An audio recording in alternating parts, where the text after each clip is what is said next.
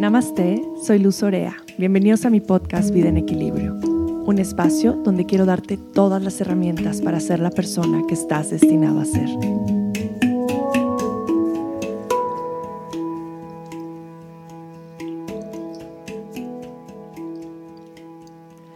Hablemos de nutrición. La nutrición para mí ha sido un tema fascinante desde que era pequeña y fue uno de los motivos por los cuales decidí estudiar nutrición y ciencia de los alimentos. Al final me encantaba la química y primero quería estudiar medicina, pero eran tantos años y yo soy un poco intensa y me gusta tener resultados rápidos que dije, eh, pues cinco años de carrera de nutrición es menos tiempo, llevo cosas de medicina, llevo mucha química que me encantaba y pues estaría increíble me encanta cuidar mi cuerpo, mi alimentación. Entonces, bueno, creo que iba de la mano completamente con lo que yo quería hacer, que era crear bienestar en las demás personas. Cuando yo decido estudiar nutrición, empiezo en la Universidad Iberoamericana, una excelente escuela, pero con una visión muy distinta eh, a lo cual yo necesitaba. Yo empiezo a estudiar nutrición y ciencia de los alimentos y pues me voy dando cuenta cómo dentro de esta carrera se enfoca muchísimo al cuerpo físico, pero un poquito también al cuerpo emocional, pero no va mucho más allá todos los cuerpos.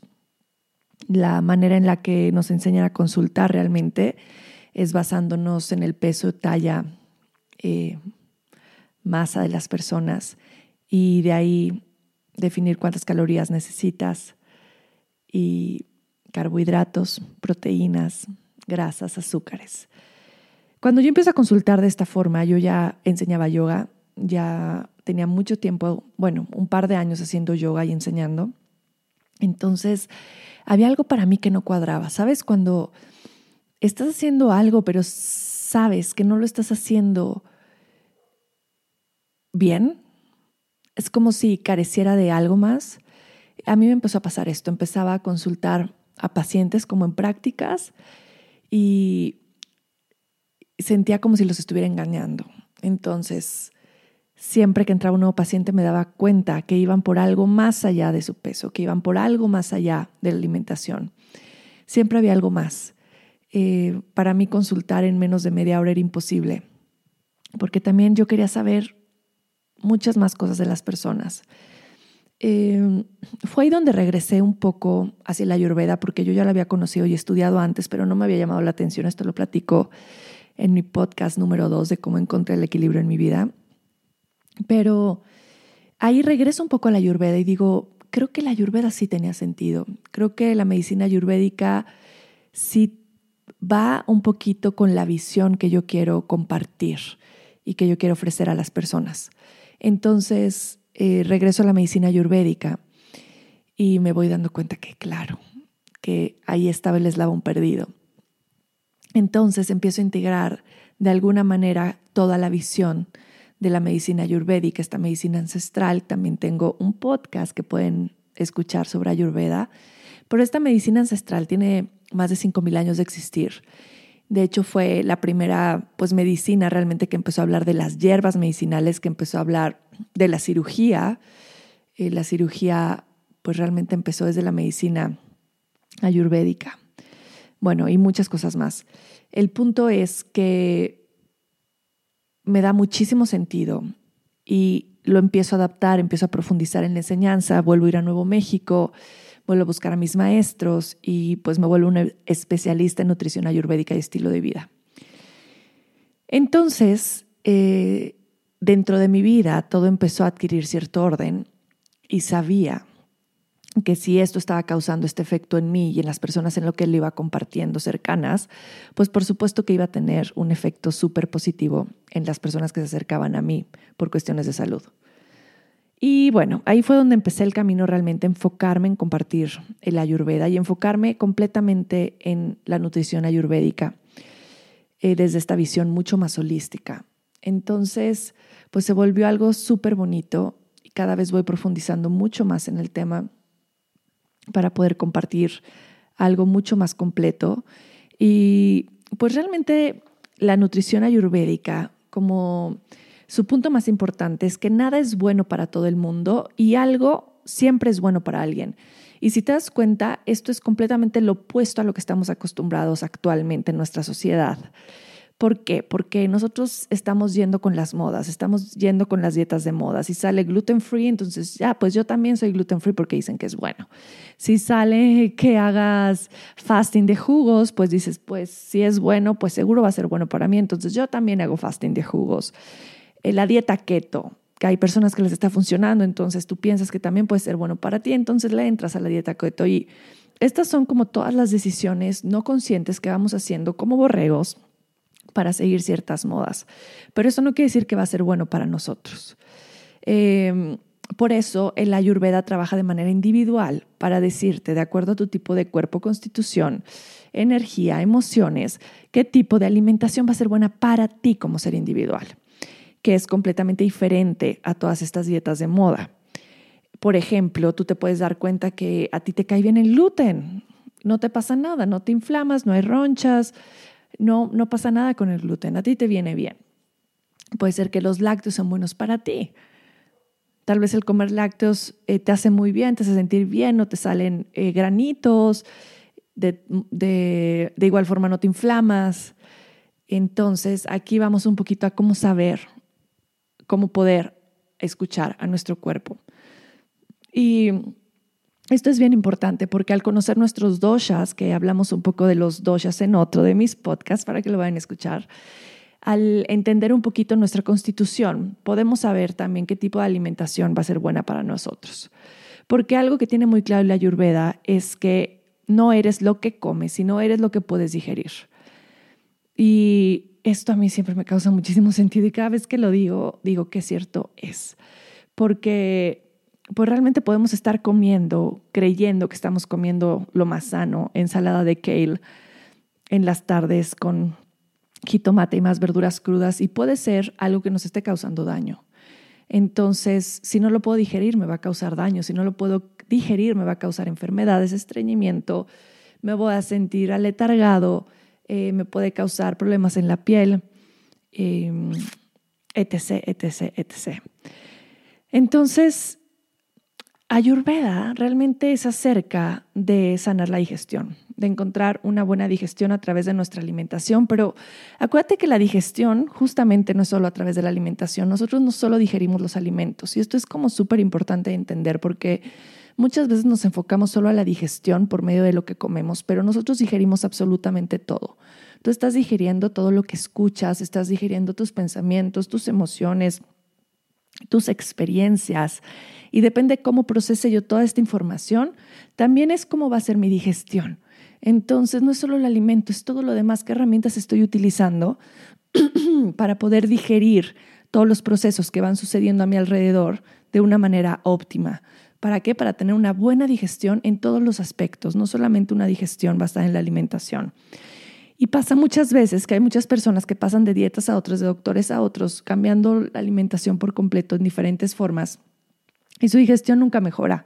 Se siguen sintiendo inflamados, se siguen sintiendo con gases, tal vez se siguen sintiendo estreñidos.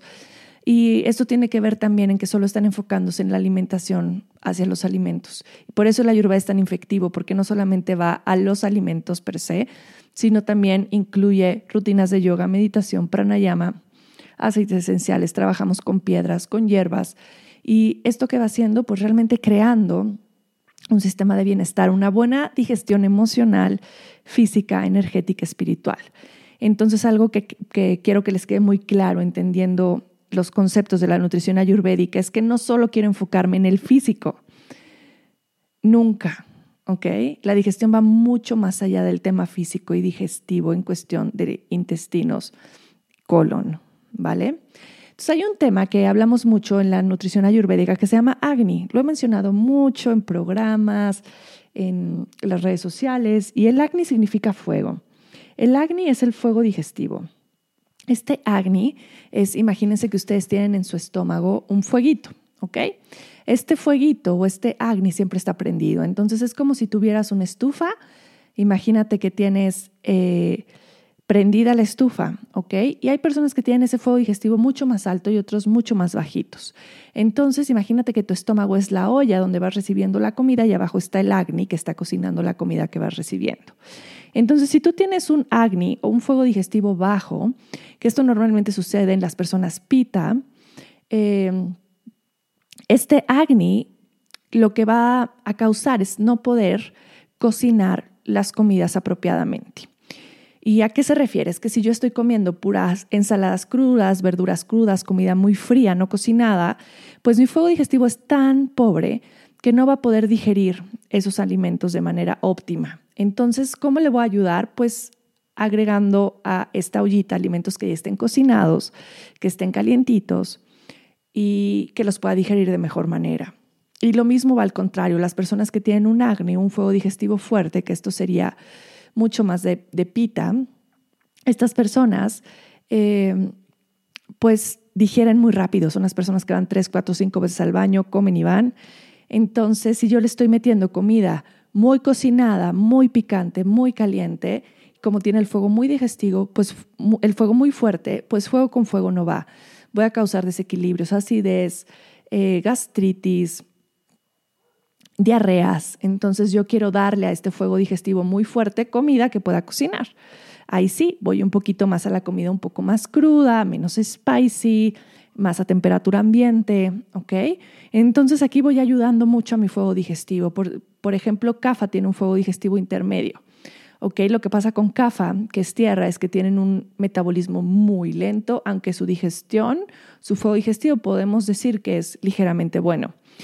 Entonces, esto es un poquito con el fuego digestivo. Ahora, si yo despierto en las mañanas y lo primero que hago es tomarme mi jugo verde, que pensamos que es súper sano, ¿qué creen que están haciendo? Tú cuando duermes, la temperatura de tu cuerpo se reduce y lo mismo pasa con el fuego digestivo. Imagínate que tú dejaste una fogata prendida en la noche, ¿ves cuando más bien apagas un poquito la fogata y se quedan como chispitas un poquito en los troncos? Al otro día te despiertas y puedes ver esas chispitas y puedes volver a prender el fuego. Imagínate eso mismo en tu agni, en tu fuego digestivo.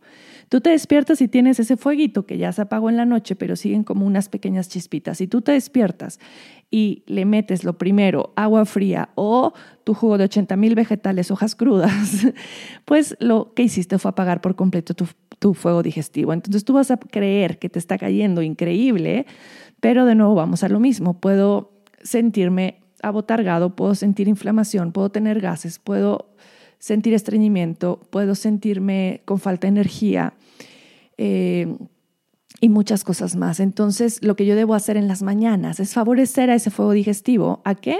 A que se encienda más. Entonces, por eso esta recomendación que oyen tanto, que de hecho si me preguntas un solo tip que te pudiera dar para empezar, es que amanezcas todas las mañanas y tomas una agüita tibia con limón. Ese podría ser el mejor tip de tu vida, ¿ok? Que va a ayudar a que tu acné se active. Puedes ponerle también, por ejemplo, para café es muy bueno eh, un poquito de jengibre, ¿ok? Pero para todos, agüita tibia con limón va a ser una cosa maravillosa que me va a ayudar a encender ese fuego y poder comenzar el día, poder realmente preparar mi fuego digestivo para comer, ¿ok? Eh, entonces, bueno, yo me tomo esta agüita. Ya luego les hablaré mucho más de todas las rutinas que siguen después de esa agua. Pero por supuesto, una muy importante es ir a hacer mi evacuación. Eh, yo siempre digo, no poop, no yoga, no poop, no nada. No vas a hacer tu evacuación de la mañana y no hagas absolutamente ningún ejercicio porque regresamos a la digestión. Si yo no he sacado lo que he comido anteriormente, entonces eso se va a quedar atrapado en mi intestino, se va a pegar a las paredes del colon y va a regresar a todo mi sistema, incluyendo la sangre. Dolores de articulaciones, problemas en la sangre, dolores de cabeza, migrañas, todo eso lo puede conducir, es más, hasta afectar la fertilidad, el no hacer evacuaciones diarias y, no hacer evacuaciones temprano en la mañana antes de hacer cualquier otro ejercicio. Entonces, esto, esto es súper importante. Eh, con todo este tema de digestión, pues te das cuenta que todo va mucho más allá, que, que realmente lo que te estoy diciendo lo puedes entender muy fácil y te va a causar muchísimo sentido. Vas a decir, claro, el fuego digestivo es tan importante y claro, yo tal vez voy a comer algo que me va a caer bien y a los demás no les va a caer bien. Entonces, por eso es tan importante entender cómo funciona tu cuerpo en todas las formas. Y, por ejemplo, les quiero contar que este tema que tenemos en México del plato del buen comer, pues es terrible porque va lo mismo, está haciendo una generalización dentro de un platillo para las personas promedio, eh, que no todos somos las personas promedio, y le está dando a todos como esta es la solución a los problemas de alimentación, obesidad, etc. Y no lo es. Y, por ejemplo, la medicina ayurvédica hizo algo completamente diferente. Y lo que hizo fue, más que enfocarte en carbohidratos, proteínas, grasas, azúcares, lo que hace es que su plato, por así decirlo, el buen comer, es que tú tengas los siete sabores presentes en cada comida. Entonces, esos siete sabores presentes en la comida te van a dar todos los nutrientes que necesitas, sin complicarte tanto la vida de que si tanto de grasa, tanto de proteína, tanto de nada. Eh, salado, dulce, agrio, astringente, picante. ¿okay? Eh, los siete sabores es algo que podemos entender súper fácil y que podemos traer a la plática, eh, a la práctica en nuestro día a día también de una manera súper sencilla. Em, entonces, incluyendo los siete sabores, también podemos mejorar nuestra digestión. En el Ayurveda, como nos enfocamos en los tres tipos de doshas, pues también es importante entender qué alimentación le viene bien a cada uno.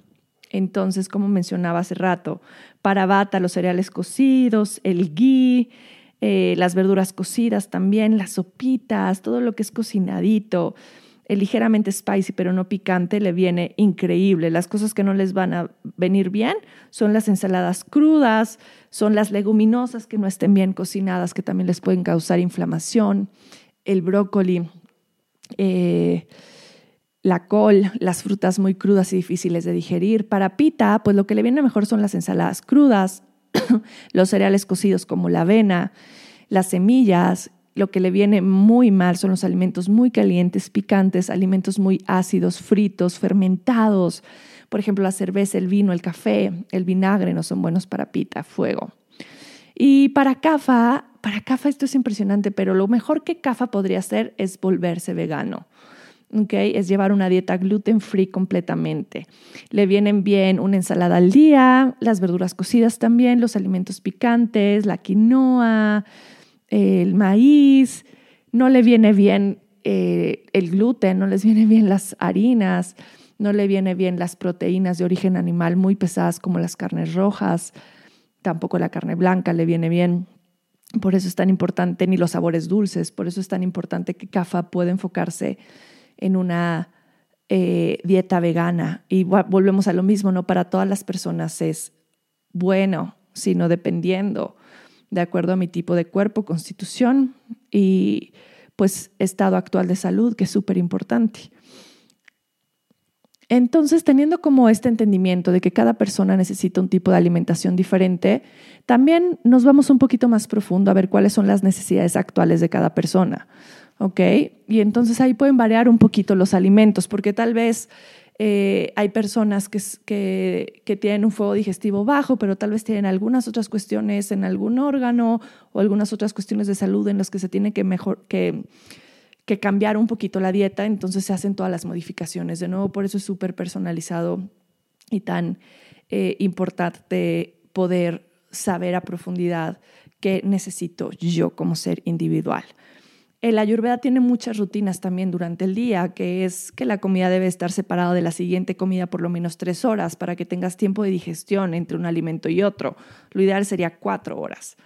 El agua no se combina con los alimentos, entonces nosotros culturalmente tenemos este pésimo hábito de tomar el agüita de sabor de frutas, de Kool-Aid, espero que ya no exista, en las comidas y pues esto también es terrible porque lo que estamos haciendo es pues realmente debilitando todas las enzimas digestivas y pues la digestión no se lleva correctamente.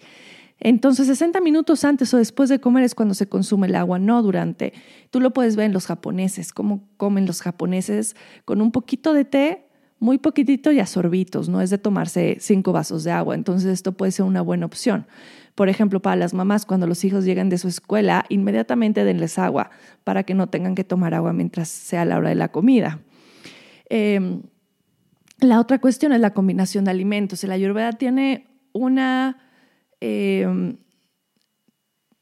tabla de combinación de alimentos. De hecho, la voy a subir a mi página web, luzorea.com, para que la puedan bajar desde ahí. Hoy la subo.